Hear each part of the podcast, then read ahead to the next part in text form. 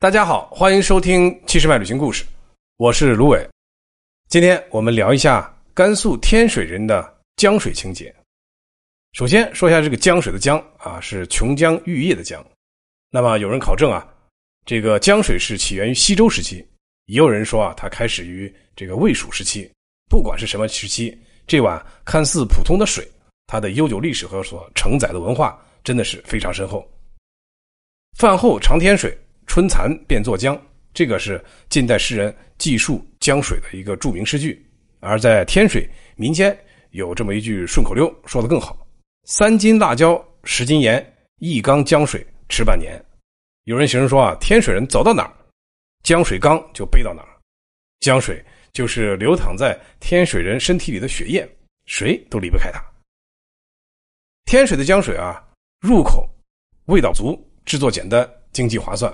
尤其是在上世纪六十年代初的困难时期，一个物质生活极其匮乏的时代，江水不光是日常生活的一个调味品，更重要的是，它还负担着储藏蔬菜、疗愈冲击的这么一个重任。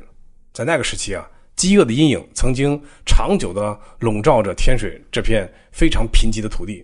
但是啊，幸亏还有那一口江水缸，幸亏还有漫山遍野的野菜。才让那一代的天水人能够等到一个又一个麦苗黄了的季节。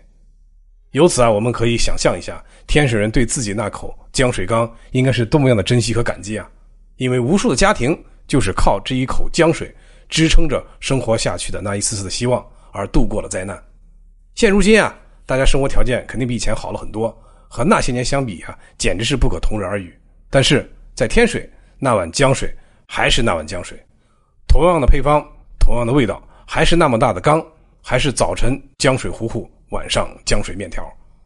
对于出门在外的天水人啊，这隔三差五的就要找一个天水口味的馆子来上一碗江水，或者啊自己干脆在家尝试去做，或者让人捎带，甚至不惜空运。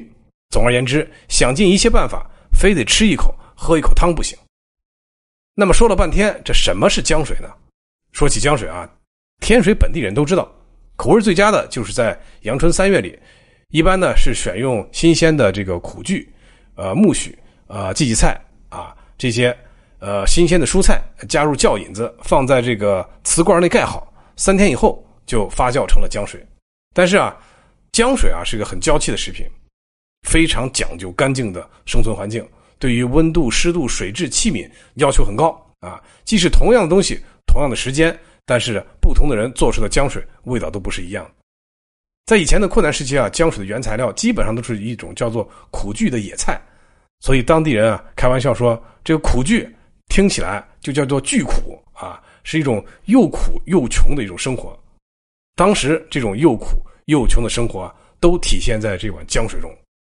不过现在生活好了啊，制作这个浆水酸菜的这个原材料已经非常多元化了。像什么芹菜啊、香菜啊、卷心菜都可以成为天水人浆水缸里的新宠，而把选好的用于制作浆水的菜，在这个开水里烫过以后呢，拌上少量的面粉，加上温水，放入酵母发酵就行了。浆水发酵好以后呢，呃，现在吃之前啊，大多数人都要准备一些像葱、蒜啊、辣椒这些调味品，在热油里把浆水呛一下。现在吃法当然也是多种多样了，例如说。啊，清汤江水啊，江水拌汤，江水面，江水面鱼儿，浆水饺团啊，江水萝卜，江水包子，江水火锅啊，仿佛啊，一切都可以江水。而在这些本来呃色味清淡的面食或菜肴里啊，再搞上一些红色辣椒，配上嫩绿的韭菜，这碗朴实无华的江水就在不经意间马上鲜活灵动起来了。当然啊，一缸成功的江水虽然都带点酸香。但每家浆水缸的第一口的口感和最后一口的味觉都是完全不一样的。这好的浆水汤啊，颜色是清冽，几乎可以照出影子，这个叫做生浆水啊。那么与众不同的酸啊，但是不像陈醋那么浓烈啊，不如酸奶那么厚重，却带着一点点平和的清香。在天水啊，手擀面和浆水绝对是最好的搭配，就像在陕西，一个肉夹馍配上一碗凉皮儿，就像是男人和女人的搭配。